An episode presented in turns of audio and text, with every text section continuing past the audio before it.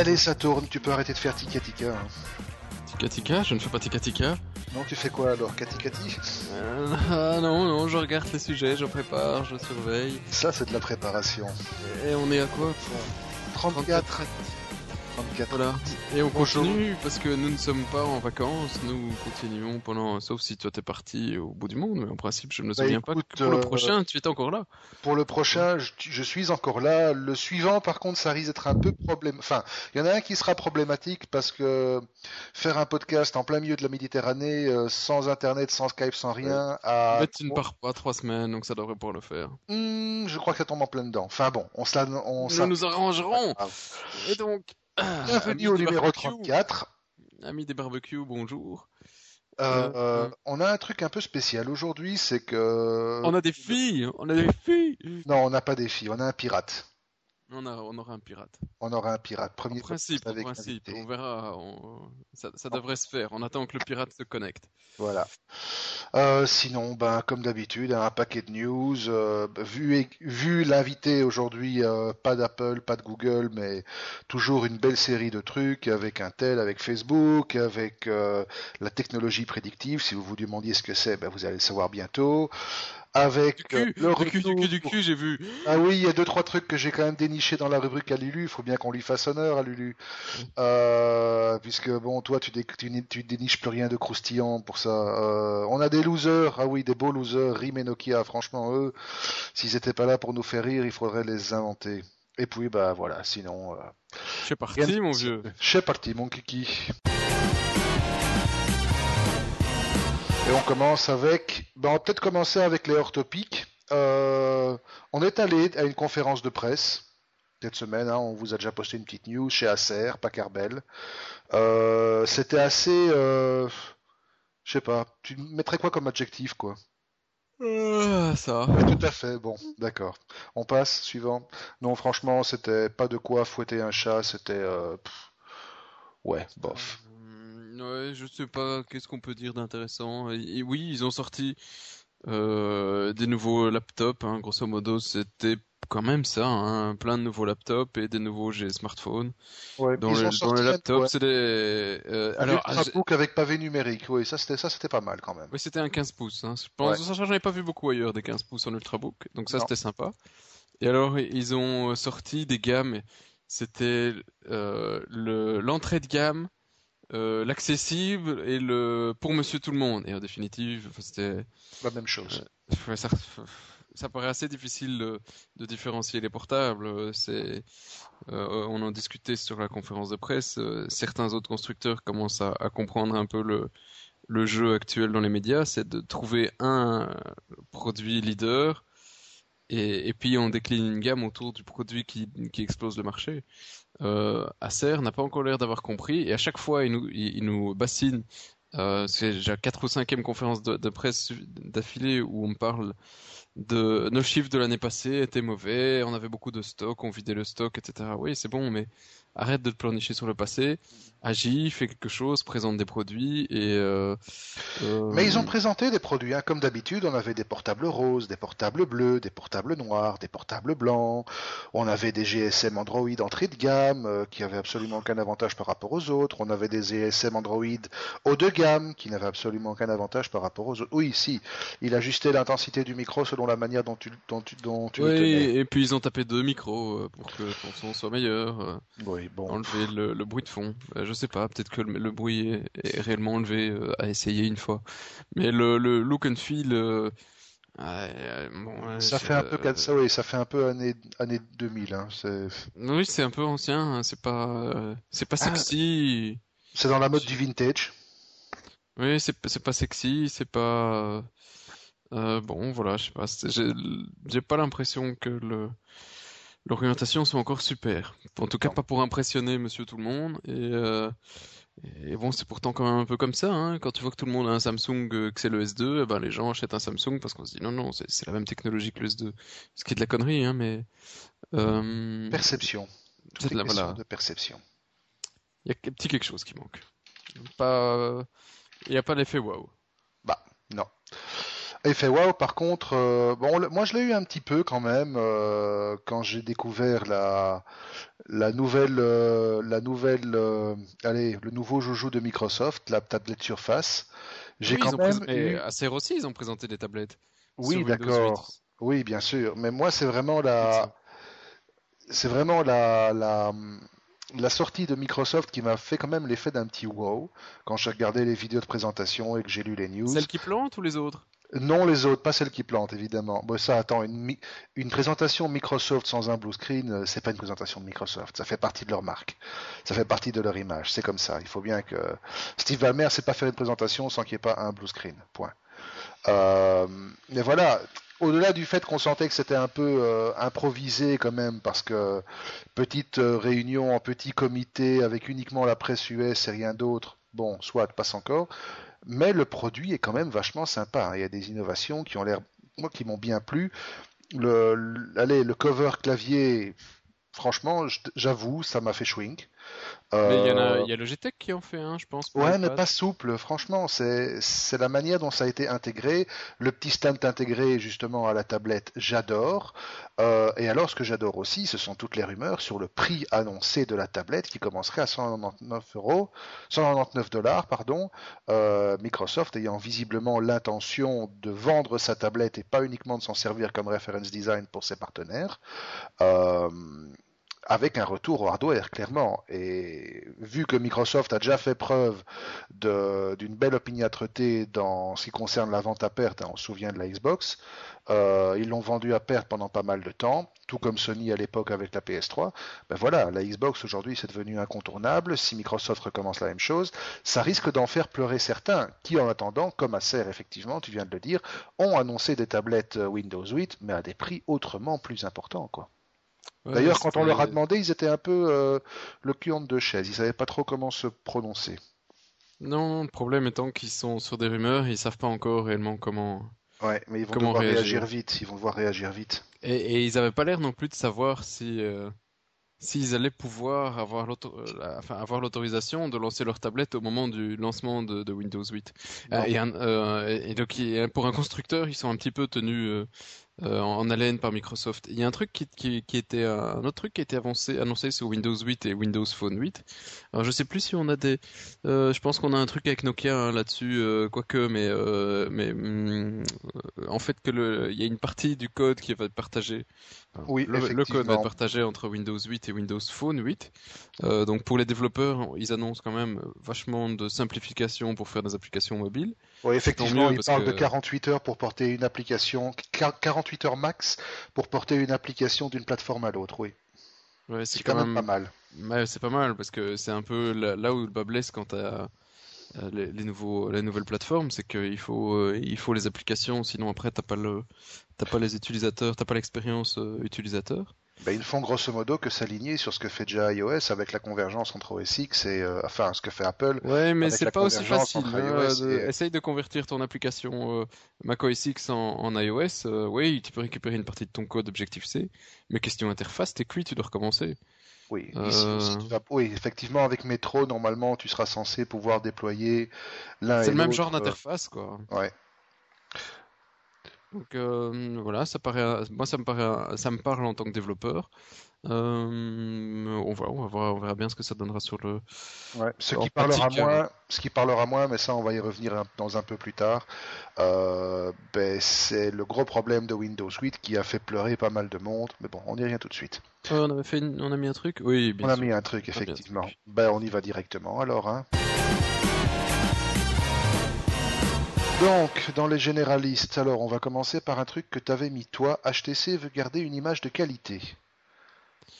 Euh, ah oui, et alors, euh, je ne sais pas si j'ai remis un autre truc de HTC, mais euh, j'ai lu ce matin qu'HTC allait, euh, il y avait une rumeur que HTC allait oublier, euh, oublier, abandonner le marché brésilien.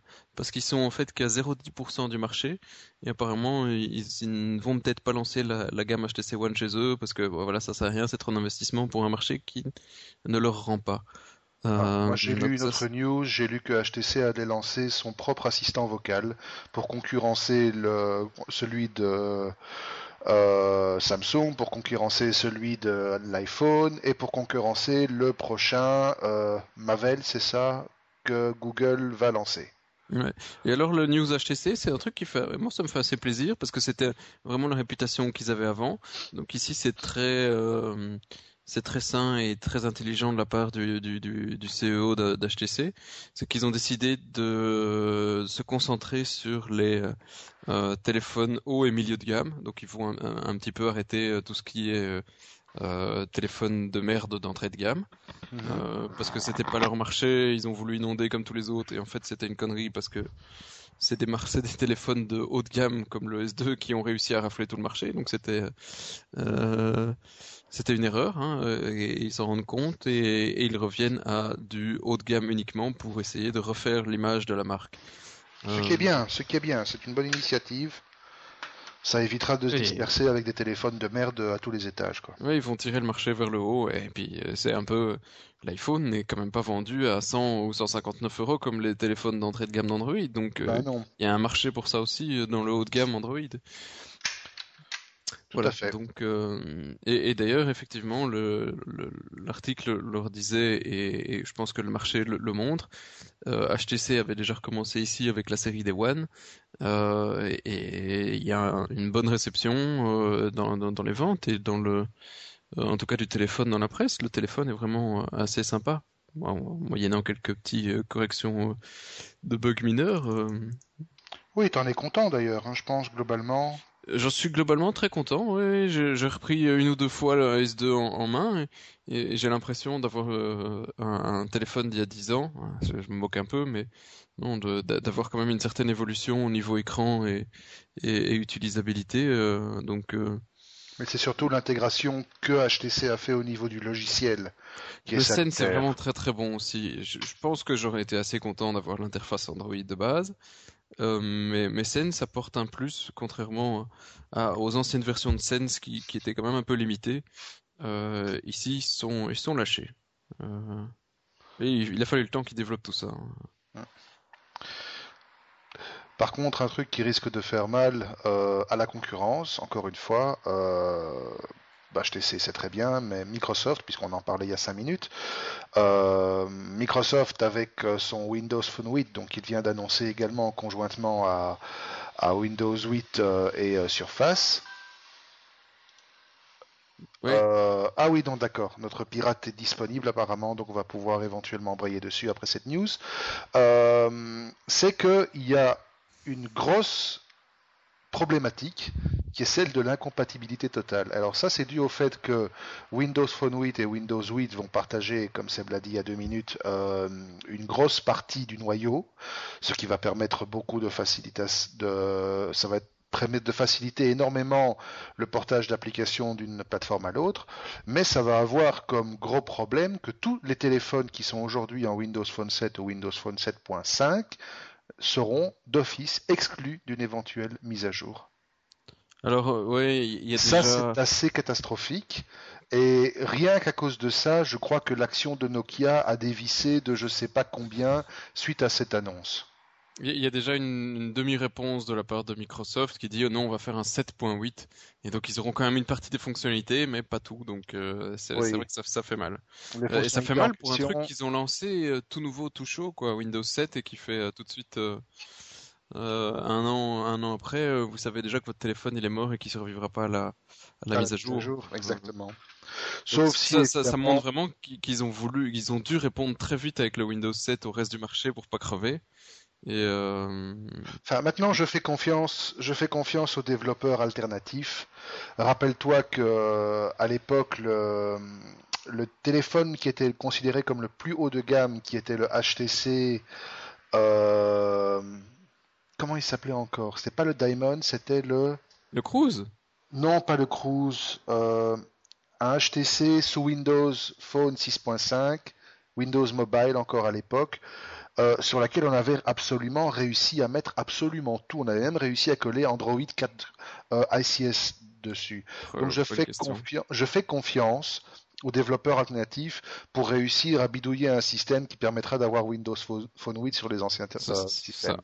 Alors, celle-là, on a hésité à la mettre dans le bac à sable parce qu'il y a toujours des brevets, mais bon, c'est dit, ça fait un peu de généraliste quand même. Intel euh, a acquis 1700 brevets d'une boîte qui s'appelle Interdigital, que personnellement, moi, je connaissais pas du tout. Je sais pas si tu avais déjà entendu parler. Absolument pas. Euh, Intel, je sais pas qu'est-ce que c'est. Et une boîte Interdigital, en fait, c'est une euh, boîte qui, qui, qui, qui, Qui, qui a volé, a volé, a volé. qui a non. volé, non, qui était active dans tout ce qui était 3G, LTE et euh, Wi-Fi.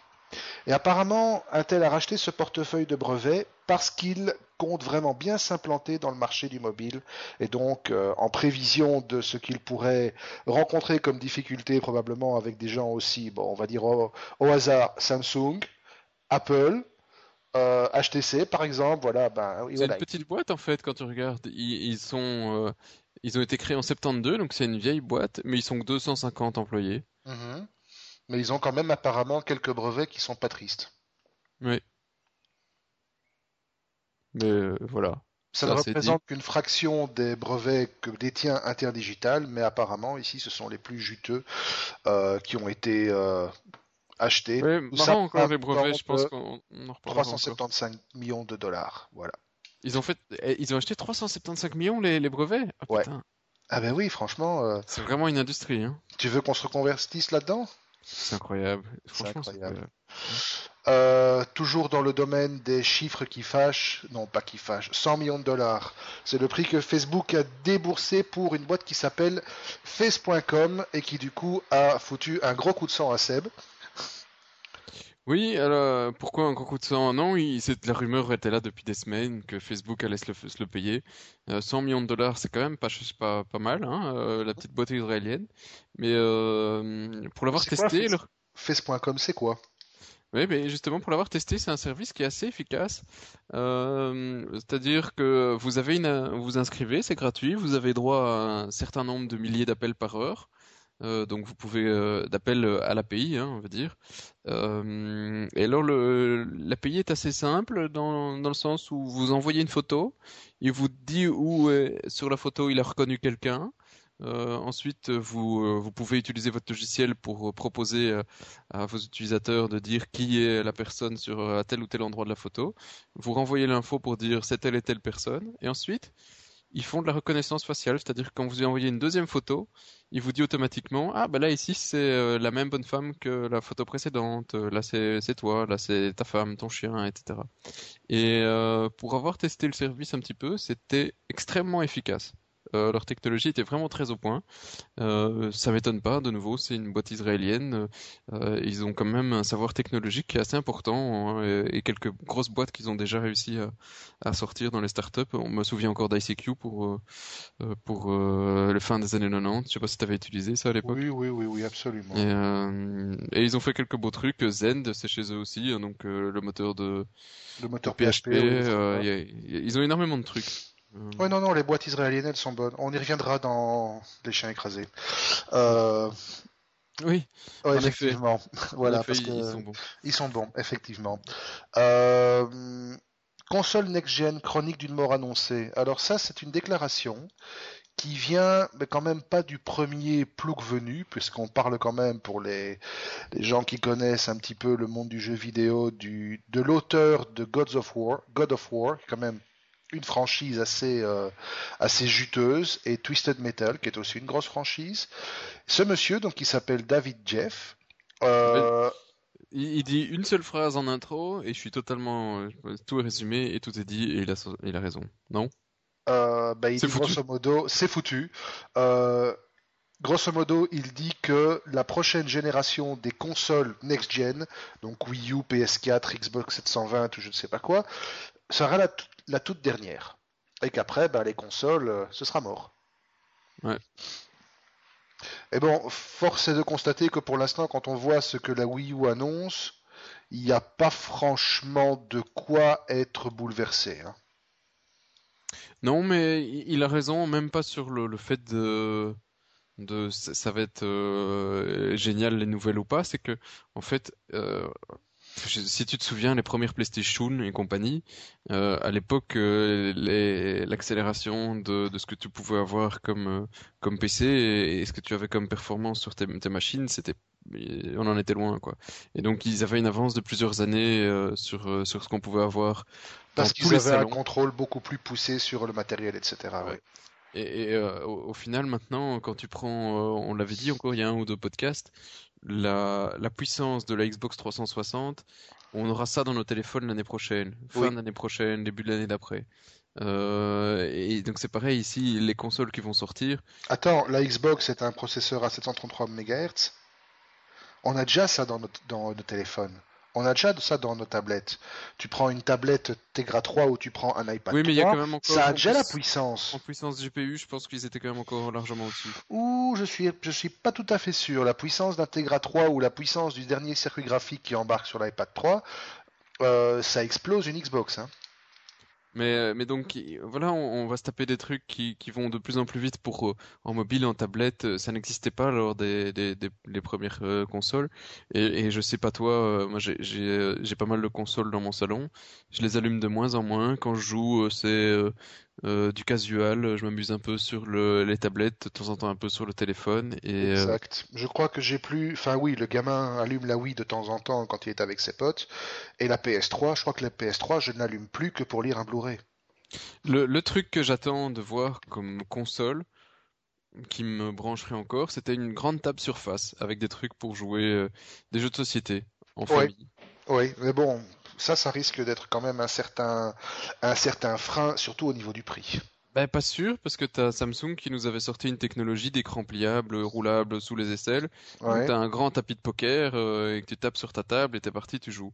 Et ça, pour moi, ça peut encore faire partie des innovations que tu sais pas faire avec un iPad ou. Euh, non, c'est juste. Des grands jeux de société. Ouais. Oui, des grands jeux de société, totalement interactifs. Oui, ça, effectivement, ça pourrait être assez intéressant. Un stratégo animé. Ça, ça, ah, ça, pourrait être d'enfer. Un, Monopoly. Euh, un Monopoly. Euh... Oui, effectivement, ça pourrait être d'enfer. Mm. Voilà. voilà. Ça, ça, je vote pour. Mais... Ça, je vote pour. Est-ce qu'ils nous écoutent on ne sait pas, on sait pas. Peut-être qu'ils sont trop occupés à, travailler sur la technologie prédictive. Alors ça, c'est encore un gros mot qui arrive. Euh, bon, l'article, euh, l'article, c'est un article 7 sur 7, donc on dira qui vaut ce qui vaut. Mais vous le savez peut-être, il y a un salon qui est quand même assez connu. C'est le salon, enfin c'est plutôt une conférence, la conférence Le Web, euh, qui se tient, bon, qui vient de se tenir en fait, qui vient de se tenir à Londres, oui, euh, qui est quand même la conférence, une des conférences de référence sur tout ce qui est euh, innovation, nouveauté digitale. Et en fait, la grande tendance qu'on trouve dans cette conférence pour l'instant, c'est la technologie prédictive. Autrement dit, les technologies qui seront capables, sur base d'analyse de vos habitudes d'utilisation, de consommation, d'interaction avec les différents supports et périphériques que vous utilisez, d'anticiper vos besoins et l'exemple qu'il donne, ben, par exemple, la technologie prédictive, c'est la serveuse qui vous apporte une bière quand vous êtes installé dans un café avant même que vous l'ayez commandé parce qu'elle sait déjà ce que vous buvez. Et de plus en plus, le service fourni par l'informatique dans la vie de tous les jours anticipera vos besoins. Et donc, par exemple, si on se rapporte à il y a quelques podcasts quand on avait un peu euh, déliré sur euh, euh, les lunettes high-tech de Google, eh bien clairement, c'est les lunettes. Vous êtes en train de vous balader en ville et la technologie prédictive vous anticipe vos besoins, sait que vous aimez boire euh, tel type de café, etc. Et lorsque vous arrivez dans une zone où un café sert votre café favori, va vous inciter à y aller, va vous dire, ben voilà, là on boit ton café, t'as soif, ça fait 10 minutes que tu oh, marches, ça va être chouette pour la pub. Ça va être abominable, je sens que ça va être une catastrophe. Non, ça va être chouette. Et donc en fait, la crainte de tous les gens qui sont derrière ce genre de, de technologie, c'est que ça parte un peu hors de contrôle et qu'on arrive à une situation où ce sera des algorithmes qui détermineront notre vie à notre place. Donc au-delà du seul effet d'annonce de l'article dans 7 sur 7, c'est quand même une problématique assez, euh, assez, assez euh, importante. Oui, mais bon, ouais, euh, Scénario de fin du monde, euh, j'y crois pas. Hein, euh, mais quand même en 2012 alors. Moi je, je, préfère quand même avoir une, Oui, mon téléphone c'est tout sur moi, mais je suis tellement content que mon téléphone me permet de faire euh, me concentrer sur des choses qui me fassent, font plaisir en dehors plutôt que de devoir essayer de me souvenir de choses et d'autres. Donc euh, oui, si la technologie peut euh, assister mon petit cerveau pour penser à d'autres choses, bah, je serais content. Ouais. Non, Je suis tout à fait d'accord. En fait. Donc on verra fait bien. d'accord. Puisqu'on parle de téléphone, il y en a, il y en a d'autres qui essayent de nous faire plaisir. Ce sont tous les opérateurs de téléphonie qui abandonnent enfin les indemnités de rupture. On se souvient que Baze avait été les premiers euh, avec un opportunisme euh, hallucinant Et un beaucoup marketing. pareil, hein. Et ils sont tous en train de faire pareil, oui. Ils sont tous en train de prendre le, le client pour un crétin infini, mais ils le font tous. Et je crois qu'en fait, le, l'ordonnance loi doit être votée euh, incessamment sous peu, si elle n'a pas déjà été. Oui, parce que et alors c'est- ils sont tous sur la même date et on va tous le faire. Euh, pour les anciens contrats à partir de 1er juillet ou base, euh, ils ont libéré pour tout le monde. Et Mobistar et Proximus, c'est non à partir de pour, du 1er octobre pour tout le monde. Euh, et pour les anciens contrats, euh, c'est le c'est 1er octobre. Pour les nouveaux à partir du 1er juillet. Donc en fait, euh, ça, ça sent un petit peu euh, l'obligation à partir du Mhm. 1er juillet, euh, du 1er euh, du 1er octobre. Claire. Euh, je crois que c'est. Ah non, non, on avait encore un petit, effectivement, dans les généralistes, mais celui-là, bon, c'était plus anecdotique qu'autre chose. Toi qui l'avais sorti. Et tu penses que ça va changer quelque chose, toi, le fait de niquer, euh, de pouvoir niquer ton contrat n'importe quand?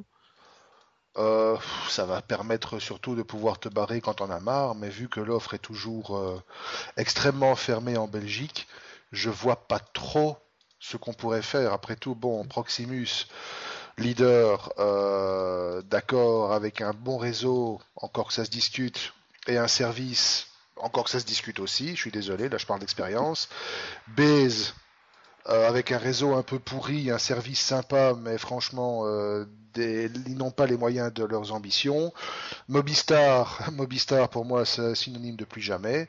Et le reste, euh, ce sont des opérateurs virtuels chez qui j'irai pas forcément confier mes billes parce qu'ils dépendent de réseaux auxquels ils n'ont, sur lesquels ils ont aucun contrôle. Donc voilà, oui, c'est bien parce que c'est une application euh, dans la loi belge d'une directive européenne. D'accord. Euh, moi, j'attends toujours plutôt une directive européenne qui limiterait au coût des appels locaux et au coût du data local le roaming en voice et en data. Mais bon, ça, je, à mon avis, je peux toujours rêver. Euh, par contre, euh, est-ce que ça a vraiment une valeur réelle en Belgique? Oui, ça va faire plaisir aux, aux gens qui réfléchissent pas forcément et qui vont se dire ah mon opérateur il est gentil avec moi. Je sais pas, on verra. Je suis On pas, je suis pas si pessimiste, mais euh, J'ai tendance à être pessimiste, tu sais ça.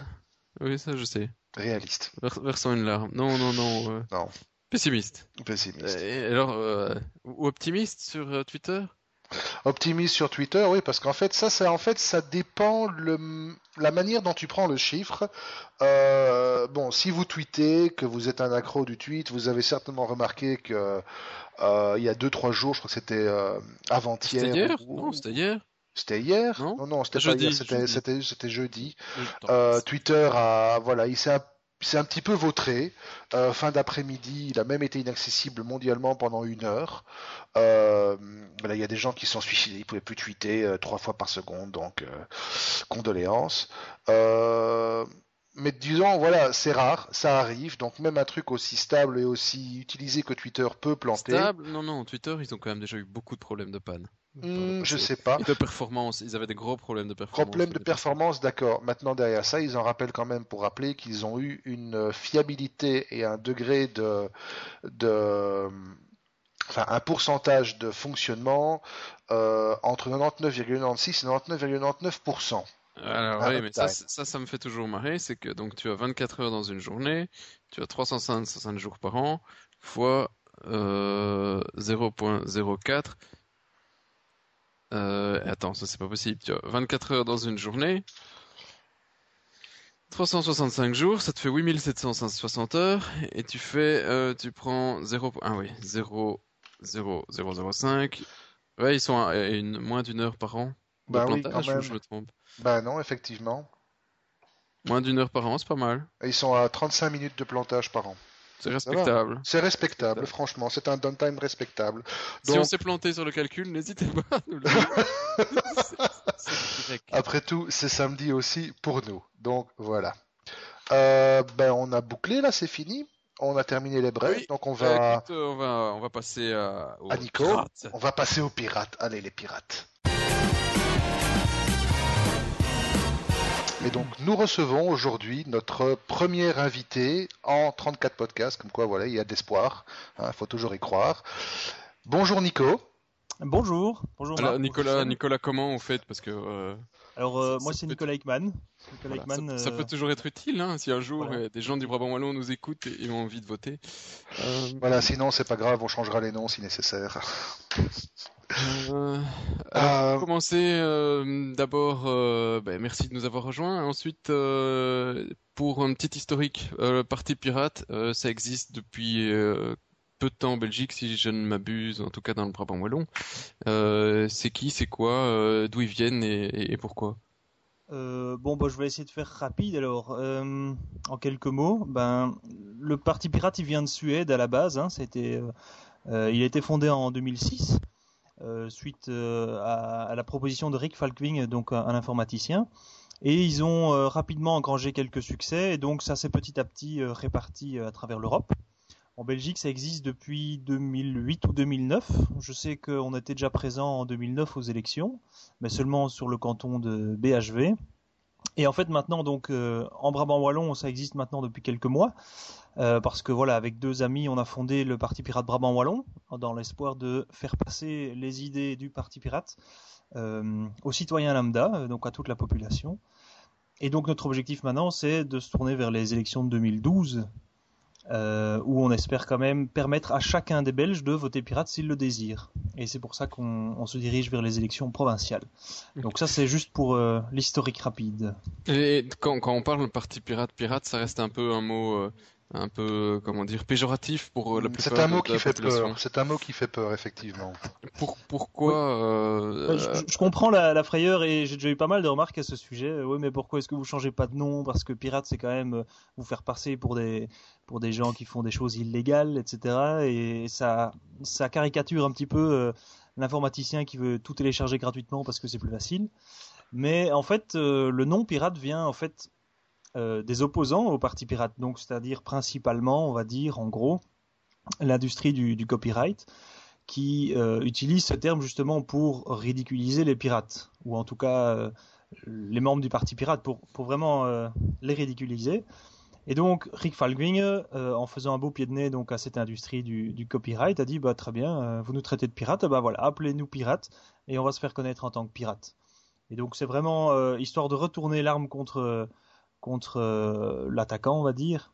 Et euh, bah voilà, ça démarque un petit peu aussi. Et puis bon, il y a, rien à faire. Le thème est sympa euh, également et ça permet de- d'avoir des petites choses plus originales que d'autres noms de partis. Alors, euh, au-delà de l'aspect technologique et purement geek, dont on va discuter dans quelques secondes, le parti pirate, aujourd'hui, en Belgique, c'est quoi? Ça apporte quoi aux citoyens? Ça propose quoi, en deux mots? Te dire en, en dehors de, de tout ce qui est pur technologique. Exact. Voilà, mais en dehors de ce qui est pur technologique, euh, il y a beaucoup de choses parce que euh, il est vrai que on vient du technologique, mais donc ça on y reviendra, euh, vous l'avez dit. Mais le Parti Pirate propose vraiment une vision du monde qui est différente, je pense, des autres partis, puisqu'il y a encore fort le clivage gauche-droite, etc. Enfin, en tout cas, dans, les paroles, dans les faits, c'est moins clair. Et en fait, la vision pirate propose quelque chose de beaucoup plus collaboratif, quelque chose de beaucoup plus ouvert, euh, pas tellement marqué par l'idéologie, au sens d'idéologie fixe enfin ou figée en tout cas que proposent parfois certains partis. Et donc l'idée c'est vraiment d'attaquer euh, la politique sous un angle du pragmatisme, de pouvoir répondre aux problèmes euh, des citoyens, mais en collaborant et non pas en disant ben voilà on va faire comme ça, regardez telle proposition elle, elle est belle, regardez votez pour moi. Et, et puis après on pourra pas la faire parce que parce qu'on se rend compte du contexte, parce qu'on se rend compte qu'on n'est pas seul au gouvernement, parce qu'on se rend compte que c'est pas euh, c'est pas faisable simplement.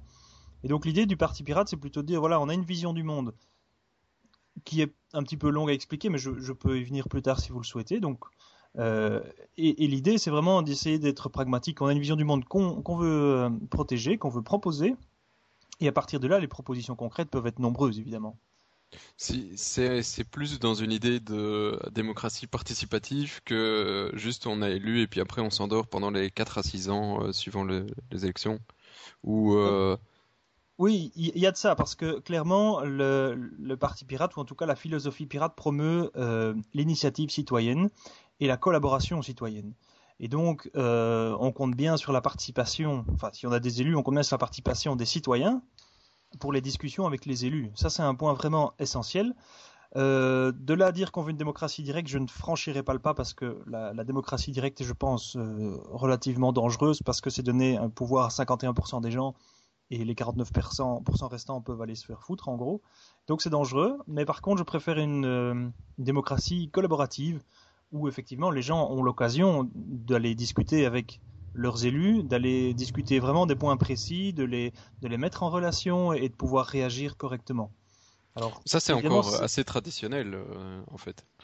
Est-ce que tu t'orienterais plus vers, par exemple, ce qui s'est passé euh, il y a 2-3 ans en Islande, quand ils ont réglé la problématique euh, du secteur bancaire, où ce sont vraiment les, gens qui ont décidé la manière dont on allait régler la crise bancaire euh, dans ce, dans, ce pays-là?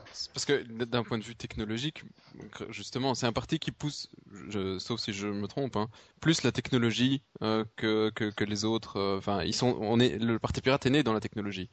Et donc, il y, a plein d'outils qui permettent euh, justement euh, de discussions démocratiques beaucoup plus ouvertes et qui, mais qui sont absolument pas encore euh, dans les mœurs de la plupart des partis traditionnels.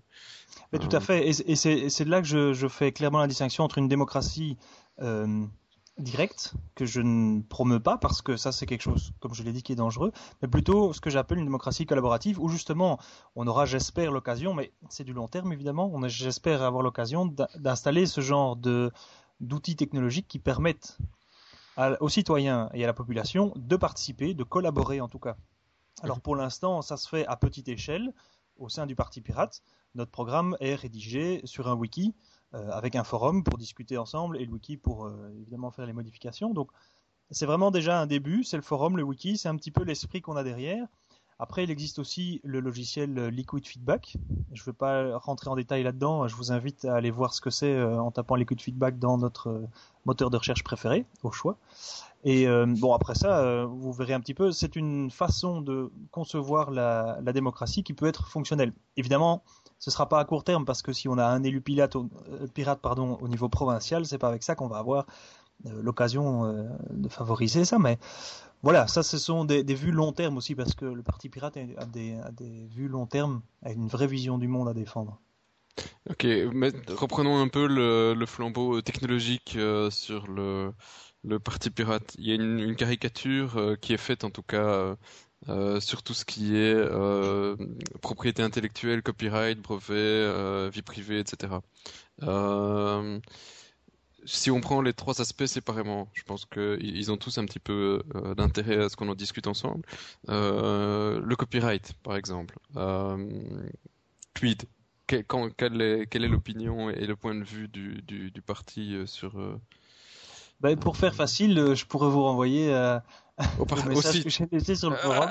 Euh, oui, oui, oui, mais non. .be pour ceux donc qui veulent une, un aperçu complet. Mais enfin, je vais, je vais en faire un résumé ici.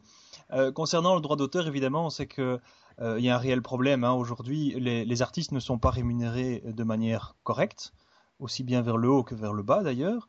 Et le fait est que l'industrie du droit d'auteur, euh, pour moi, a vraiment un rôle économique inutile au sens que nous n'avons pas besoin d'eux pour faire distribuer la musique. Or, les industries du disque, etc., sont là à la base pour ça, pour aider les auteurs à distribuer leur musique et à la vendre. Or, aujourd'hui, avec les nouvelles technologies, on n'a pas besoin de ça. Et donc, c'est un peu un artefact que l'industrie du disque nous, impose en disant qu'il faut payer autant pour telle musique. Alors, loin de moi l'idée de dire qu'il faut de la musique gratuite, loin de moi l'idée euh, de dire qu'il faut, euh, qu'il faut appauvrir tous les auteurs, au contraire, mais il existe plein d'autres méthodes euh, qui permettent de payer les auteurs. Il faut aussi se rendre compte que les, les, auteurs, les interprètes, etc., peuvent aussi gagner leur vie simplement en faisant des représentations, tout simplement des concerts, on les paye pour ça. Ben voilà, c'est une manière normale de gagner de l'argent. Donc voilà pour le droit d'auteur en général, mais euh, il y, a beaucoup de, détails qui sont importants dans, cette histoire. on peut en parler pendant des heures. Si je reprends aussi l'exemple des DRM, euh, ben voilà, ça c'est l'industrie du copyright, du droit d'auteur qui impose les DRM pour protéger les auteurs. je pense que c'est surtout pour se faire beaucoup d'argent, mais officiellement c'est pour ça. Mais en attendant, moi qui ai acheté un DVD, donc je parle d'une expérience personnelle, certains DVD, je n'arrive pas à les lire sous Linux parce que euh, ils ont des DRM et que je suis obligé d'avoir Windows pour les lire je trouve pas ça normal. À partir du moment où j'ai payé mon DVD, il faudrait que je puisse le regarder comme moi j'en ai envie, avec un outil qui peut le faire. Donc, euh, oui, mais bon, on peut en discuter. Il y a moyen de le lire sous Linux aussi. Euh...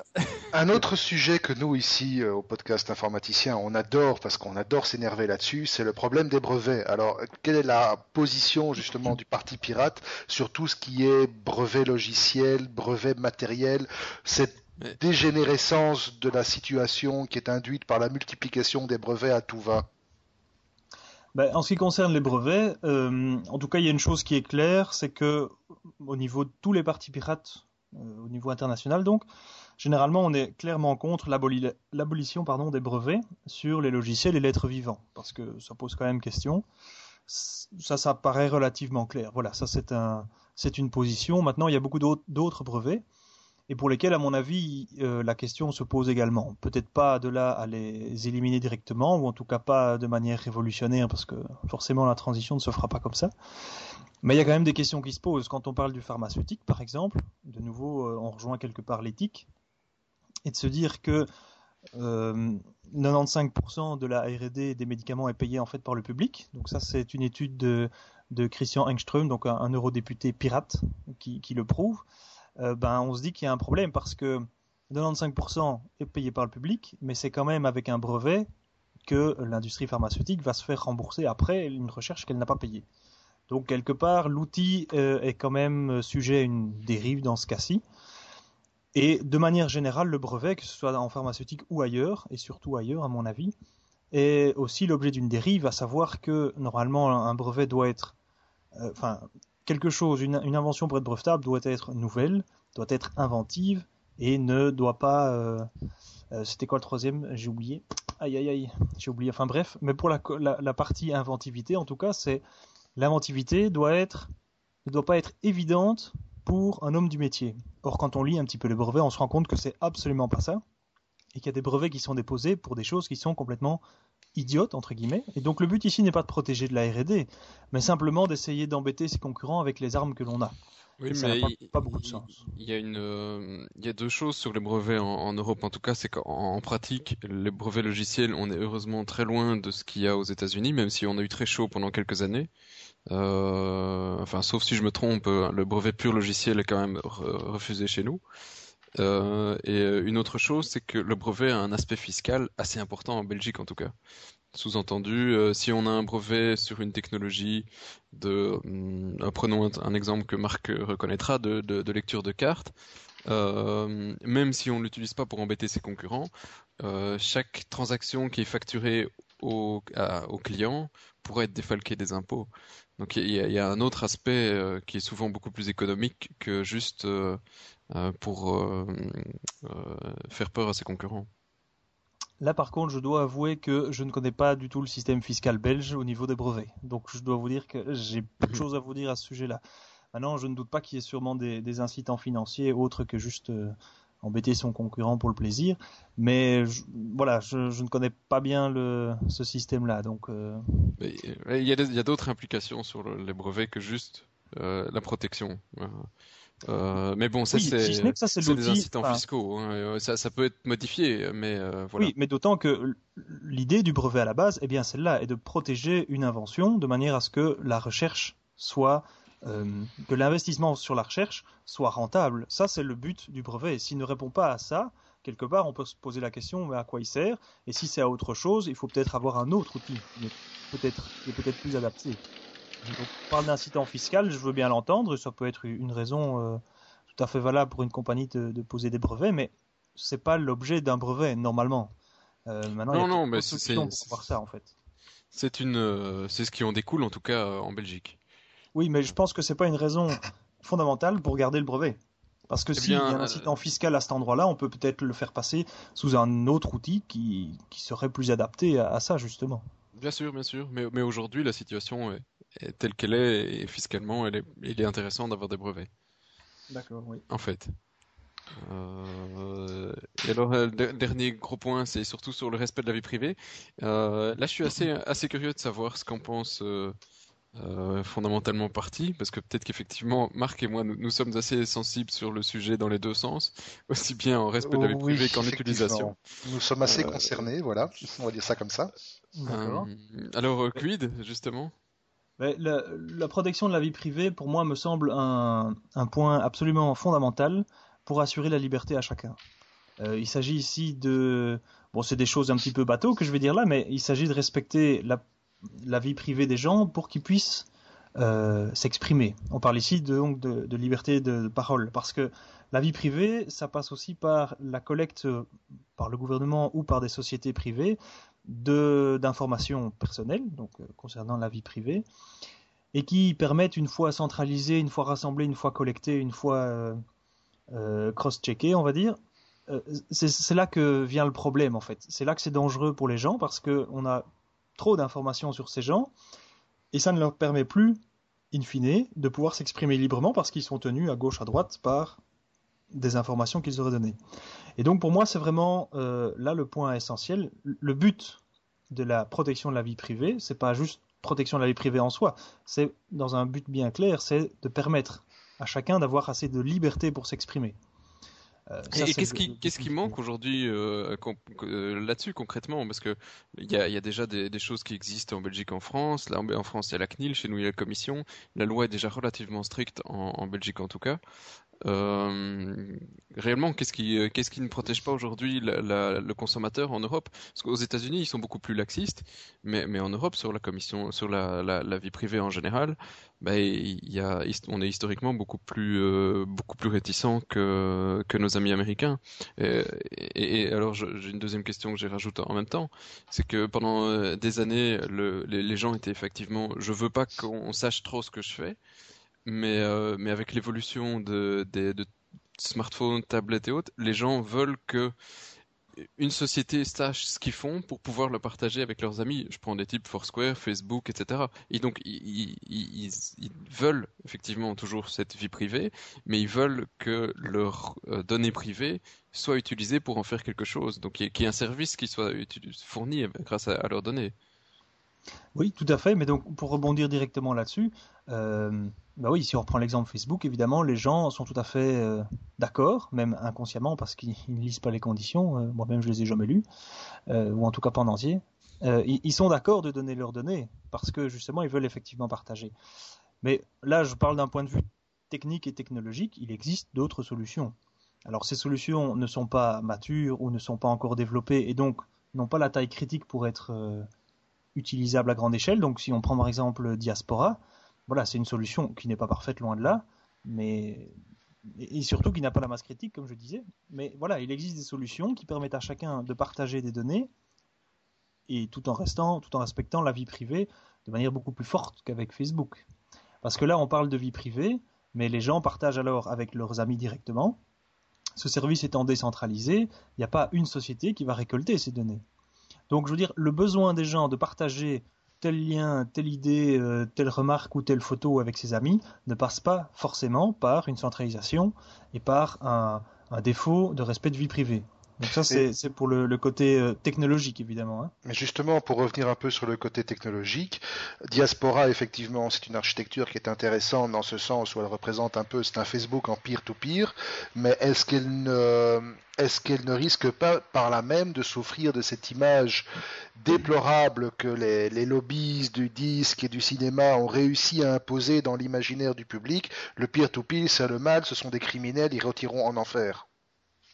Ah bah oui, ça c'est ça c'est évident, mais justement ça ça fait partie. Donc pour répondre à la question précédente, ça fait partie des choses que le parti pirate doit faire et fera euh, le jour où il y a des élus. Ça passe aussi par une certaine éducation quelque part. Il faut expliquer aux gens ce qu'est le peer-to-peer et que c'est pas le peer-to-peer qui est dangereux. Euh, que éventuellement on peut en faire un usage illégal, certes, et ça c'est pas une bonne chose, mais que le peer-to-peer en soi ne l'est pas il faut, il faut avoir quelque part une, contre-mesure. Quand on regarde euh, tous les messages qui sont passés maintenant au début de chaque DVD pour dire le piratage c'est du vol, ceci c'est du vol, faites attention, euh, regardez ça en dehors de votre cercle privé, c'est absolument du vol. Bref, on matraque les gens avec ça. Il faut en fait inverser la vapeur du message et pouvoir expliquer aux gens euh, que ce n'est pas forcément du vol, que tous les cas ne sont pas du vol et qu'il faut arrêter de, de, vraiment mettre des étiquettes sur le peer-to-peer, entre autres, euh, pour diaboliser ça, au contraire. Donc ça, c'est un message d'éducation à faire de la part du parti pirate. C'est pas un peu utopiste le fait de, vouloir euh, des systèmes décentralisés ou partagés pour quasi tout et, en, comparaison à des corporations ou des, grosses entreprises, parce qu'il y a même des PME qui font des services et qui effectivement euh, euh, concentrent un, certain nombre de données sur les consommateurs. ça, reste à chaque fois euh, des, des, outils qui sont fournis aux consommateurs et, le, but premier de ces sociétés n'est pas juste d'amasser des, des données pour contrôler avec un, un, certain pouvoir les, les citoyens. Non, certes. Alors oui, c'est un brin utopiste de vouloir euh, cette architecture décentralisée, certes. Euh, ça, je ne remets pas en cause, mais sans utopie, euh, on n'a jamais de nouveau projet de société. D'autre part, Internet est quand même fondé sur ce, sur ce principe-là de décentralisation. Ça n'empêche pas des sociétés privées d'être puissantes sur Internet et d'avoir beaucoup de serveurs, par exemple, mais ça reste une architecture décentralisée. Donc le décentralisé est possible, et c'est aujourd'hui ce qui nous permet d'ailleurs de, parler ensemble et de parler du Parti Pirate, parce que c'est bien ça euh, qu'a permis Internet. Donc oui, c'est une douce utopie, mais en même temps, euh, il y a des côtés tout à fait euh, pratiques qui peuvent arriver. le tout est d'avoir assez de volonté politique pour assurer que Internet reste une solution décentralisée et que ça peut être appliqué aussi à d'autres choses. Entre autres, peut-être euh, la décision politique. Eh ben justement, on en, on y, on y revient. Donc le Parti pirate se présente officiellement aux élections de 2012. Euh, nous, je crois que on va on va rester là parce que hélas on est un peu limité en temps dans le podcast. On a une heure grosso modo donc euh, on en parlerait des heures parce que c'est un sujet qui passionne c'est un sujet qui intéresse les gens. Euh, de toute façon la discussion continuera sur le forum. On a, on a, on a ouvert un topic. Si vous avez des idées venez les mettre. On échangera nos points de vue, etc. On essaiera d'en faire un fil qui vivra et qui évoluera au fil du temps. Euh, mais, on rappelle... On rappelle quand même l'adresse du site pour que les gens puissent aller voir, donc www.ppbw.be. Et Seb, je te repasse. Oui, je voulais rajouter qu'effectivement, que ce soit parti pirate ou autre parti politique, si effectivement les idées sur tout ce qui est brevet, vie privée, on est euh, ouvert à avoir l'avis de tout le monde et de partager, de savoir ce qu'en pensent les rouges, les verts, les bleus, les jaunes, etc. Quoi. On n'a pas de jaune, hein, il n'y en a plus. Hein. Si, si, si, il y a des jaunes, mais au nord du pays. NVA. Ah oui, non, c'était vivant avant. Enfin voilà, ça c'est la parenthèse. Désolé. voilà. Donc euh, Nicolas, encore merci beaucoup vraiment d'avoir été notre premier invité, d'avoir essuyé les plâtres. Et merci euh, énormément à vous également de m'avoir donné la parole puisque ça permet euh, d'essayer de faire passer un petit peu le message des pirates, ce qui est bien le but du Parti Pirate Brabant Wallon en tout cas. Donc merci à vous également. Voilà, donc je rappelle encore une fois l'adresse du site www.ppbw.be et pour la suite, eh ben, on se retrouve tous sur le forum. Ah bah voilà, notre premier, notre premier invité, ça fait quand même voilà, ça fait quand même quelque chose. Euh, on espère, ben voilà, c'était sympa, c'était une bonne discussion. Euh, comme on l'a dit dans la discussion aussi, euh, s'il y a des politiciens qui nous écoutent de verts, des jaunes, des bleus, des oranges à points rouges, que sais-je, eh bien, ils sont les bienvenus ici aussi pour venir pour discuter, parler technologie, hein. pour parler technologie, mais pour venir discuter avec nous. Et vous aussi qui nous écoutez, si vous avez des trucs intéressants à venir dire, et je suis sûr que vous en avez plein, voilà, podcast, podcast at informaticien.be, vous voyez, on n'est on pas méchant. Hein. Nico a, a, essuyé des plâtres, comme on l'a dit, mais il s'en sort entier et plutôt content, je crois. Donc euh, podcast.informaticien.be. On est heureux de venir vous inviter à délirer avec nous. Voilà. Et nous, pour ce, sur ce, on va passer au bac à sable. J'ouvre le lien, j'ai une photo en grand écran de Rudy Demotte. Oui, ça fait peur. Ça, fait, peur. Ça fait peur. Ça fait peur, effectivement. Quand je l'ai ouvert au début, j'ai eu peur aussi. Alors, pourquoi Rudy Demotte? Ah ben, parce que la Wallonie n'aura pas la Wallonie. Vas-y, raconte. crie, pas dans ton micro, ça fait mal. D'accord. je ne sais pas, il, crache, il crachote. Et eh ben pourquoi on n'aura pas la Wallonie? Euh, Pourtant, ça aurait été un, suffixes que j'aurais adoré, mais qu'ils auraient pas dû faire Wallonie mais Wall. On aurait pu faire à poil ou des trucs euh, comme ça, quoi, des trucs. Euh, tout ça poil, c'est. Non? J'osais pas le faire, mais, Mais bon, tout ça poilonie, c'est euh, c'est moins drôle, quoi. Mais ils ne l'auront pas, la Wallonie. Ils l'auront pas parce qu'ils disent que voilà, ça vaut pas, ça vaut pas les 500 ou 700 ou 800 000 dollars euh, pour l'opération. Donc euh, ils laissent la Flandre et Bruxelles l'avoir parce que la Flandre, euh, donc on va avoir un, un des suffixes point Vlaanderen et point Brussels et pas point Bruxelles mais point Brussels. hein, donc c'est quand même un peu euh, Bru- Brussels du Nord quoi. Mais euh. Yeah. Euh, mais la Wallonie n'estime pas ça utile et en fait, probablement qu'elle a raison. Euh, plutôt que de, se concentrer sur le point, point BE plutôt que le, point Wallonie. Et euh, parce qu'on regarde qu'au- au niveau mondial, il y a quand même que sept régions seulement qui ont décidé de faire ce, chose, ce, pas. Euh, il y a donc il y a la Catalogne, l'Aquitaine, la Corse, l'Alsace, le Pays de Galles et la Flandre et Bruxelles. Donc c'est quand même à chaque fois des régions qui ont une euh, souvent, hein, pour certaines en tout cas, une, une forte volonté d'autonomie. Mhm. Euh, donc, euh, euh, alors que la Wallonie, euh, bon, euh, je pense pas. On a juste une, une volonté de. Qui a dit wallonie.fr. Non, c'était du mauvais esprit, pardon. Voilà. À poillonie.fr. Voilà, tout ça, Euh, poiloni.fr, effectivement. Euh, Qu'est-ce qu'on a? Ah oui, le bac à sable. Ça, c'est une nouvelle qui, même si euh, je suis euh, généralement pro Apple, m'a quand même fait plaisir. Ben, Apple s'est fait baiser, laminé dans les grandes longueurs par Samsung aux Pays-Bas, qui a réussi à gagner une injonction dans la, la guerre euh, qui, les, qui les oppose à cause d'un procès, su- à cause d'un brevet sur la 3G. Et donc, euh, Samsung est en droit de demander une compensation à Apple. Alors, j'ai vu passer un chiffre, c'est pas dans l'article dont on vous met le lien, mais moi j'ai vu passer un chiffre, 2 millions de dollars, ça me paraît peu quand même. Euh, alors je sais pas, je vois pas le, le pop pop pop. Je vais aller voir l'article. Mais euh, mais même si c'était un dollar, euh, en attendant c'est mauvais pour l'image d'Apple. Ils ont perdu Oui. sur une question de brevet. Donc peut-être qu'un jour ils finiront par euh, euh, voilà retrouver la raison, non? Mm. Tu penses pas? Jamais? Je ne sais pas, je ne sais pas, je ne sais pas. Je me demande si un jour ils retrouveront la raison, mais à mon avis, euh, non. Ben, on en discutait encore tantôt. hein. Donc, euh, Alors, euh, it's classified as FRAND. C'est quoi FRAND? Je sais pas. Alors, Samsung ne, ne peut pas, en tout cas, interdire les ventes. Euh, Oui, en fait, voilà, le, verdict, le, ver- le verdict, en fait, dit que le Apple va devoir payer une compensation financière, mais que le blocage d'importation et de vente ne pourra pas être évoqué. Donc, ben voilà, Apple mettra la main au portefeuille. ouais, et, et ça portait sur l'iPhone 3G, 3GS, 4 et iPad 1 et 2. Ouais, Voilà quoi. Voilà. D'ailleurs, j'adore quand tu vas voir l'article qu'on a cité, enfin, dans, l'article qui est cité dans l'article qu'on va mettre, tu vois les trois ou quatre premiers commentaires, qui auront certainement d'autres depuis. C'est des photos de Steve Ballmer en levant les, les mains. euh, attends, attends, je t'envoie le truc. Les, euh, les mains au ciel, euh, le- ou la tablette euh, vu, j'ai sous vu, Windows Surface, enfin, qui se plante. Ou, J'ai vu, j'ai vu. Et, et On se deux demande gladiateurs. Oui, on se demande ce gladiateurs là, d'ailleurs. je sais pas, il a fait les deux mecs de Microsoft ensemble, font les deux gros gladiateurs.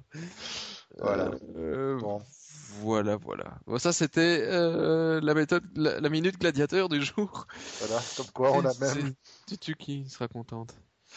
Euh, toujours dans le bac à sable, alors il y en a un qui a dû empêcher pas mal de banques et de sociétés de crédit de dormir. C'est un monsieur qui s'appelle Rexor. Et tu penses que c'était euh, confirmé son truc? Bah, écoute, apparemment il a quand même confirmé dans le sens où il a quand même fourni des preuves qu'effectivement le- les 50 gigas c'est pas c'est pas du vent. Euh, alors pour ceux qui l'ignorent, il y a 50 gigas de données provenant de cartes Visa et Mastercard qui se baladent aujourd'hui dans la nature. Le responsable de cette fuite est un monsieur qui s'appelle Rexor, qui est un hacker de son état.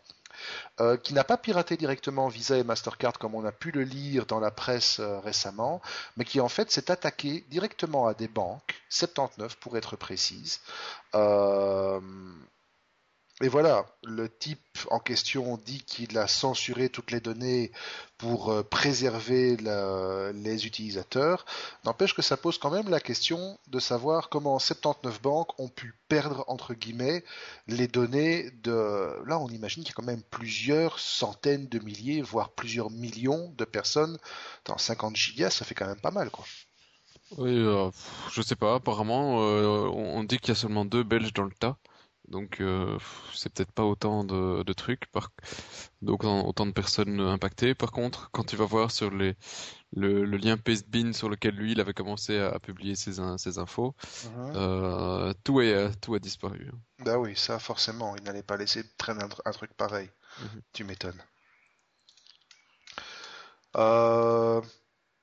On va passer au loser, parce que là franchement, on a du beau. À tout seigneur, tout honneur, on ne pouvait pas parler de loser sans parler de RIM. Hein, la dernière ah. fois, ils avaient annoncé Ça devient le running gag. Oui, ça devient vraiment le running gag. C'était comme les, comme les procès pour brevets à l'époque. Maintenant, ça devient RIM. Donc, ils nous annoncent 6000 licenciements en plus dans le but de réaliser un milliard d'économies. Voilà. Bon, ben voilà, je propose une minute de silence. Hein. Bah, non, on la rajoutera en post-prod. Mais je sais même pas s'ils le méritent encore. Mais le, suivant, c'est exactement la même chose. Hein. C'est Nokia déjà en état de mort clinique à cause des euh, probablement des, problèmes avec euh, les Windows Phone. Ils ont vraiment, ils ont dû prendre un gros coup dans la gueule. Ils ont pris un Nokia, gros coup dans la gueule. Nokia comme RIM, euh, je sais pas, je n'ai pas lu récemment l'avis des analystes sur leurs deux boîtes, mais ça ne m'étonnerait pas qu'un des un de ces deux géants finisse par disparaître dans les mois ou dans les, les, les allez, l'année prochaine ou, l'année d'après au grand maximum, parce que à moins qu'ils réussissent à se réorienter, euh, sinon ce sera clic clac Kodak. Hein. Ben ça se fera déjà pour euh, ben, RIM, voilà, RIM il dégraisse à tout va. Euh, Nokia, ils ont annoncé, alors si je me rappelle bien, c'était c'était c'était il y a une grosse semaine, quelque chose comme ça, qu'ils allaient de nouveau se séparer de 10 000 travailleurs dans le monde d'ici fin 2013, avec de nouveau l'objectif d'économiser, je crois que c'était un milliard et demi dans ces eaux-là. Euh, fermeture d'usines en Canada, Allemagne, Finlande. Euh, voilà quoi. Euh, à la fin du processus, euh, avec quand tu rajoutes ce qui a été programmé depuis début 2010, quand ils ont commencé à morfler vraiment grave, ben voilà, c'est quasi 40 000 personnes, euh, 40 000 personnes qui auront été euh, débarquées. Et derrière ça, ben Nokia, euh, par rapport à il y a un an, c'est moins 30% de ventes. Et moins 70% de, de, de, valeur pour l'action. Et alors effectivement, quand il y a eu l'annonce de Windows Phone, il y a encore eu un plongeon de 15 ou 20%. Oui, mais et alors, euh, c'est ce qui est bien malheureux dans cette histoire, c'est que le, le, alors je sais pas qui a répondu, c'est euh, chez Nokia, mais ils ont répondu d'une manière cataclysmique. Absolument, euh, c'est le sujet suivant. C'est quand à partir du moment où euh, vous, vous, achetez un téléphone sous Windows 7, euh, Windows Phone 7, qui vous coûte la peau du fion, parce que les, les Lumia ils sont quand même pas à 100 balles, hein, et qu'on vous dit que l'année d'après le nouveau système qui est juste Windows Phone 8 au lieu de Windows Phone 7, donc pour Monsieur tout le monde, il comprend pas que c'est une toute nouvelle architecture. Euh, et que le gars de, chez euh, Nokia dit mais on en a déjà fait bien assez pour nos consommateurs, ils savent tout faire avec leur téléphone, ils n'ont pas besoin de cette mise à jour, et euh, l'utilisateur lambda n'est de toute façon sûrement pas au courant de cette mise à jour. Oui, c'est du foutage de gueule et de la ah. condescendance absolue. Mais c'est scandaleux presque. C'est scandaleux, totalement. Et alors, scandaleux, euh, tout à fait. Euh, tu, tu, relis, hein, il dit Je pense vraiment qu'avec des produits comme le Lumia 900, un consommateur qui arrive et l'achète obtient un excellent produit avec une très longue période d'innovation. Bien sûr. Mais, mais, l'année d'après, tu peux pas le mettre à jour. Mais non. Euh, si mais il est innovant. Période... Tu as une période d'innovation, mais tu peux pas le mettre à jour, donc voilà. Nokia, effectivement, à mon avis, fait partie de ces quelques boîtes qu'on va voir mourir à petit feu et que dans 2-3 ans, ben, on aura oublié jusqu'à leur nom. Ouais, tu vois, HTC, ils m'ont fait peur pendant quelques mois, et le mec, il réagit. et ils voient que leur marché, enfin voilà, c'est après six mois, tu vois que ton marché te dit merde, euh, tu tu t'enfermes avec tes cadres sup et t'essayes et, et quelques consommateurs et t'essayes de voir ce qui ce qui foire. Et, et, au lieu de ça, RIM et Nokia, euh, j'ai l'impression qu'ils sont vraiment sur une grande autoroute à fond de balle. Ils, ils voient le mur au fond, mais ils continuent à accélérer, quoi. Peut-être tout simplement qu'ils n'ont plus de frein. Ouais. Et qu'ils ne savent pas comment annoncer aux passagers du bus qu'ils vont. Voilà. Ils vont tous mourir, quoi. Ils vont tous mourir, tous absolument. mourir. Donc voilà, ça c'est vraiment. Euh... C'est vraiment une belle attitude de loser et voilà, on leur souhaite tout le mal qu'on leur souhaite, évidemment, c'est pas de se viander, c'est de se reprendre à temps, mais est-ce qu'ils vont savoir le faire Je doute, franchement, je doute. Et la moitié des analystes de la planète avec. Voilà. Voilà. Donc euh, peut-être que la fois prochaine Nokia figurera dans les chiens écrasés. J'espère franchement que non, parce que on a tous eu dans notre vie un GSM Nokia et on en a gardé un excellent souvenir. Euh, je me rappelle encore euh, mon deuxième GSM, mon premier c'était un Sony Ericsson, non un Ericsson tout court. Euh, mon deuxième c'était un Nokia et euh, j'ai été fidèle avec Nokia pendant pas mal de temps. Et quand je vois ce que cette boîte a fait pour le marché de la téléphonie mobile, ce serait dommage qu'elle meure comme ça. Ce serait vraiment Ouais. dommage. Moi, c'était euh, de la technologie allemande, c'était à Siemens, un truc im- immense, génial, euh, et qui était suffisamment gros que quand tu le puisses le laisser tomber par terre à 50 à l'heure en scooter, et ben il fonctionnait toujours. Et le pavé avait un trou. Ouais, C'était de la technologie je- allemande. j'ose, j'ose pas espérer essayer de faire la même chose avec un téléphone aujourd'hui. Non, effectivement, je prends pas le risque. On laisse ça aux tarés qui, qui essayent de les Qui mettre mettent ça dans les mixeurs. euh. Exactement, c'est la même chose, Will It Blend? Bon, on va aller voir les chiens écrasés parce qu'on en a quand même deux trois beaux aussi. On en parlait les Israéliens justement, tiens les Israéliens. On- ben, pour une fois on leur dit pas merci parce qu'avec euh, toute leur technologie et toute leur, tout leur savoir-faire, parfois ils nous font des trucs géniaux style, euh, ben voilà on en parlait ICQ ou bien Face.com, mais parfois ils font des virus. Les saloupios. Le salaud. Le virus comme outil de guerre. En fait, voilà, le virus flemme, on a tous entendu parler, ça a été la, la, la, la grosse saloperie à la mode euh, ces dernières semaines. Moi, je sais plus. Moi, personnellement, j'ai pas trop été touché, donc. Euh, ben voilà, en fait, c'est une, euh, Ouais, un. t'as pas été touché, mais tu ne le sais peut-être pas parce qu'en fait, il est suffisamment bien planqué en fait. Peut-être. Peut-être, mais comme je fais quand même des scans réguliers, donc je pars du principe que mon antivirus est quand même relativement à jour. Euh, On reviendra sur autre chose d'ailleurs, je pense, je ne l'ai pas, je l'ai pas noté dans les sujets, mais c'était assez, euh, assez marrant le coup du, le coup de l'expert chez, euh, je sais plus si c'était euh, McAfee ou quoi, qui, qui à un moment tombe euh, sur un virus qui ouvre une fenêtre de chat et qui permet de discuter avec le hacker. Soit. Donc T'as déjà le tout virus dit? Flame, ouais, voilà, en gros. Le virus Flame, c'est un virus qui a été développé conjointement par les États-Unis et Israël. Euh, qui en fait était prévu pour collecter des données en vue d'une opération de cybersabotage euh, destinée à mettre en défaut les capacités de production nucléaire de l'Iran. Voilà, on se croirait dans un bouquin de Tom Clancy, franchement c'est assez hallucinant, mais c'est vrai. Apparemment le problème c'est que le truc est un peu parti en couille et qu'il s'est retrouvé un petit peu partout. Euh, Oui, mais alors, alors c'est c'est plus euh, comment est-ce qu'ils l'ont trouvé? Parce que c'est le, le virus Flame date quand même de plusieurs années. Mhm. Euh, donc ils ont réussi euh, à, à- implanter ça il y a suffisamment longtemps et garder un œil pour récupérer les infos des machines pendant assez longtemps.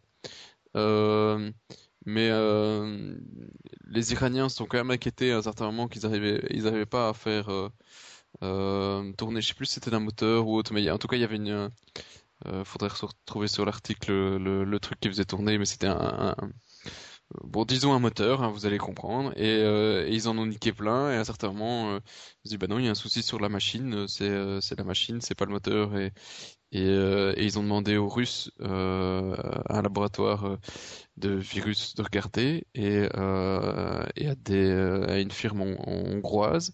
Euh, il y avait Kaspersky, dans- Kaspersky dans le dans le tas. Et Mhm. Kaspersky a trouvé euh, euh, le flemme euh, et, ils ont euh, réussi à effectivement l'associer à Stuxnet, qui est un autre grosse merde. et, et d'après le code, parce que même si évidemment aucun gouvernement va dire qu'ils ont un jour créé un virus, d'après Kaspersky et, et, les experts, ben, le code n'est pas à, la portée de du premier plouc du premier plouc ni à la plupart des ingénieurs. C'est des c'est des trucs euh, dignes de, de, de, de boîtes d'intelligence.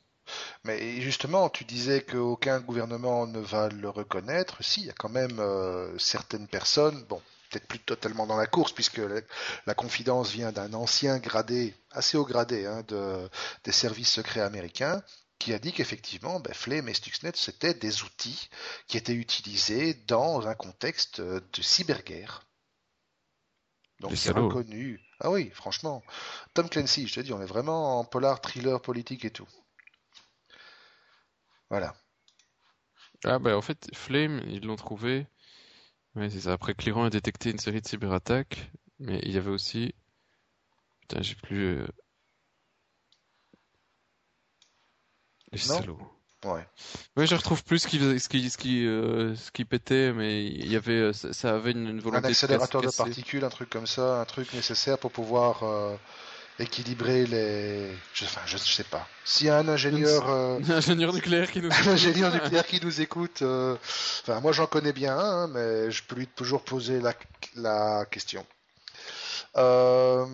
autre truc qui nous a bien fait rigoler, c'est Sony alors vous avez tous vu, euh, vous avez tous vu 2001 Odyssée de l'espace, franchement. Vous avez tous lu 1984. Et eh ben voilà, imaginez les deux réunis et vous aurez une idée de ce que Sony veut implanter dans toutes les consoles qu'ils mettent chez vous. C'est un truc qui vous surveille en permanence, enfin en permanence tant que c'est allumé, euh, et qui analyse voilà, qui analyse votre vie en permanence et votre personnalité. C'est un Big Brother à domicile. J'ai retrouvé les infos. En fait, Flame, ils l'ont chopé parce qu'effectivement, il s'était pris une attaque des, euh, des Israéliens, mais euh, Flame avait juste pour but de récupérer les infos. Et Stuxnet, c'était euh, lui, il infectait un certain contrôleur industriel qui était spécifiquement utilisé apparemment dans tout, ce qui est usine d'enrichissement d'uranium en, en Iran. Et ils ont niqué 1000 centrifugeuses. Why did the centrifuge stop spinning? Sorry. donc on en était à Sony. On en était à Sony qui va, voilà, on en était à Sony qui est en, qui a été publié, donc qui a publié un. Ah oui. Une demande de brevet. Oui, c'était fort. Franchement, ça fout un peu les boules. Hein. Donc en fait, ça, ça combine quoi leur brevet? Évidemment, c'est une demande de brevet pour l'instant, il n'y a encore rien de concret, hein, c'est pas la peine de jeter votre PlayStation par la fenêtre. Euh, donc il a déposé un brevet qui en fait combine différents éléments qui existent déjà sur le marché, donc la console évidemment, euh, un, contrôleur biométrique euh, qui est basé globalement sur la prochaine génération de, de caméras, les PSI, et alors tout un logiciel derrière qui va analyser en permanence votre comportement, votre personnalité, votre manière de réagir, votre manière de jouer, qui va euh, recouper toutes ces informations avec euh, votre euh, votre style de coiffure, votre vos habitudes vestimentaires, la manière dont vous bougez, votre pour les filles même la manière dont elles se maquillent, dont elles se dont elles mettent des bijoux. Et donc en gros c'est vraiment du flicage à tous les niveaux et ça devient encore plus flippant que, que du Big Brother. Parce qu'ils font, euh, en fait, pour le moment, quand tu fais un rating de jeu, bah, il y en a quelques-uns qui le font, et même si tu t'es bien amusé, tu dis peut-être que c'est à, chier. Et ici, ils veulent voir si, quand tu regardes, euh, quand tu joues à ton jeu, tu t'éclates, et si tu t'éclates, euh, ils feront le rating en conséquence, et, surtout de où tu t'éclates dans le jeu, et où tu t'emmerdes dans le jeu, où tu t'endors, etc., pour les améliorer. C'est, si tu prends juste ce concept-là, tu dis, ben, ça peut être une bonne chose pour faire de meilleurs jeux. Mais. Oui, les dérives qu'on peut en faire sont assez violentes. Les dérives, parce qu'il est, voilà, il est quand même reconnu que la prochaine PlayStation euh, embarquera probablement des contrôleurs biométriques. Alors je ne sais pas exactement de quelle nature ni de quel type, mais on peut imaginer que ça permettra d'avoir euh, des informations qui seront beaucoup plus personnelles que celles qui sont actuellement collectées. la prochaine technologie qui sera embarquée dans la PS4, la, prochaine génération de PSI, est soi-disant censée être 100 fois plus précise qu'une Kinect, qui permet déjà quand même pas mal de choses.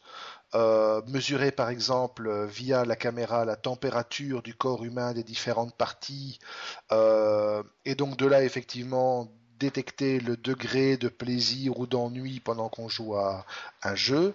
Et en croisant toutes ces informations avec des systèmes d'analyse de temps en temps réel de votre profil Facebook, de ce que vous écrivez sur votre profil Facebook, de ce que vous racontez sur Twitter, etc., ça devient franchement, euh, ça devient franchement flippant. Ouais, mais bon, ce n'est qu'un brevet. Hein. Ce n'est qu'un brevet. Maintenant, est-ce qu'ils vont y arriver? Voilà. Autre chose à dire? Non, du tout. Euh, la réalité dépassera la fiction. Comme d'habitude. Lulu? Ah, la rubrique à Lulu. Oui, Lulu. Bon, on n'a pas grand-chose, on a trouvé deux petits trucs. Le premier, c'est une étude. Alors une étude, encore une fois, on leur fait dire ce qu'on veut. Mais on vous pose la question, tiens, ce serait marrant que vous nous disiez un peu ce que vous en pensez. Donc euh, voilà. Oui, vous êtes plutôt du matin ou plutôt du soir? Euh, De toute la journée, de, toute, de, de toute la journée, moi, monsieur. Non. Euh, une étude déclare que 43% des hommes pourraient se passer de sexe si ça leur permet de conserver leur boulot. voilà, moi je suis pas tout à fait d'accord. je veux garder les deux, mais je suis pas tout à fait d'accord. Donc. Euh, alors, comment est-ce qu'un gars un jour peut penser à aller poser des questions comme ça à d'autres gars? Ben, je euh, alors aujourd'hui, euh, euh, t'arrêtes de coucher ou je te coupe un bras? Alors qu'est-ce que tu choisis? Ouais. Alors, je te coupe un bras? Euh, Non, tu me fais rien, tu me coupes rien du tout et j'arrête rien du tout non plus. non, franchement, effectivement, c'est vrai, mais les hommes apparemment, surtout les hommes mariés, donc ça, ça nous concerne, euh, préfèrent euh, garder un boulot plutôt qu'une vie sexuelle active. Oui, et les célibataires, eux, préfèrent abandonner le boulot et continuer à niquer. C'est assez amusant. Exactement. Maintenant, je, suis, je serais étonné de voir quelle est la tendance chez les femmes. Est-ce que les femmes préfèrent être niquées ou niquées et avoir un boulot Ou elles préfèrent peut-être niquer au boulot? Ça, c'est une question qu'on n'a pas soulevée. Cette étude, c'est n'importe quoi en fin de compte. Hein. Je vois vraiment pas pourquoi est-ce qu'on était parlé de ça. Bon, euh, l'autre est ah. beaucoup plus amusant, hein, non euh... euh oui. je l'avais déjà vu, hein, ce truc. On avait, non, on avait vu Boobstagram. Ah. On avait vu Boobstagram, effectivement. Ça, c'est Hotstagram. Et Hotstagram, c'est quoi? Hotstagram, c'est quand euh, un site rassemble toutes les photos les plus hautes qu'on a pu trouver sur Instagram. Voilà. Donc c'est une sorte un, un filtrage, un filtrage Q pour euh, Instagram. QQ, c'est vite dit, hein. Sexy. Je viens d'ouvrir, il y en a une qui est tout habillée qui sourit et l'autre qui est tout habillée qui te propose des bonbons, euh, des vrais bonbons. Euh, c'est pas sexy. Ah, la suivante est en soutien-gorge. C'est déjà mieux, ça s'améliore. Et ah, la suivante est encore en soutien-gorge et en petite culotte. Ah bah c'est tout compte. Bon, mais non. Mais la... ah, la elle est, oui, elle est même en soutien-gorge, elle est toute tatouée. Ouh Apparemment, on voit. Ouh là là, il y a un décolleté qui fait mal. Oui, bon, on va arrêter là parce que sinon, on va pas terminer le podcast entier. Voilà. mais ça reste très bon Ça reste hein. gentil, ça reste gentil. bon. Et en fait, c'est juste ça. Tu cliques sur les photos, tu as deux photos, et tu cliques sur une photo, tu as deux photos. Et voilà, tu cliques sur une photo, tu as deux photos, et tu dois partager celles qui sont les plus sexy. Tu dois les noter, et euh, voilà. Bah, c'est pas plus méchant que quand ils avaient fait Boobstagram ou Instagram. Évidemment, il faut dire qu'avec euh, leur achat par Facebook, euh, tout ce genre de photos, euh, forcément droit de citer sur la plateforme de Mark Zuckerberg. Ouais, bon, voilà. J'ai joué 30 secondes, ça commence déjà à me saouler. Voilà. Mais bon, la fois prochaine, tu te chargeras de trouver des trucs pour la rubrique. Hein. Ouais, bah écoute, oui, on regardera. On regardera. Euh, alors là, je pense qu'on a pété les scores question timing. Ouais, on va peut-être un peu arrêter parce que ça fait, commence à faire beaucoup, effectivement. Euh, autre chose, euh, des trucs? Oui, que n'oublie pas, concours, Music Unlimited, 10 passes, Et le, le premier, euh, donc le onzième, c'est un pass euh, non seulement pour Music Unlimited de 6 mois, ça vaut quand même 60 balles, hein, parce que c'est en premium, et un, un Walkman de chez Sony. Donc euh, allez-y, jouez quoi. Jouez, jouez. Et en En plus, c'est facile, il suffit de faire une photo d'un vieux truc Sony que vous restez trouvé dans un grenier ou autre, une petite photo, un petit logo informaticien, et c'est parti, vous postez. Et, euh, et donc au 35e posta- au podcast, euh, je pense que voilà, c'est tout. Pour À la prochaine. Ouais. Nickel. Eh ben, retournez à vos barbecues, passez un bon week-end.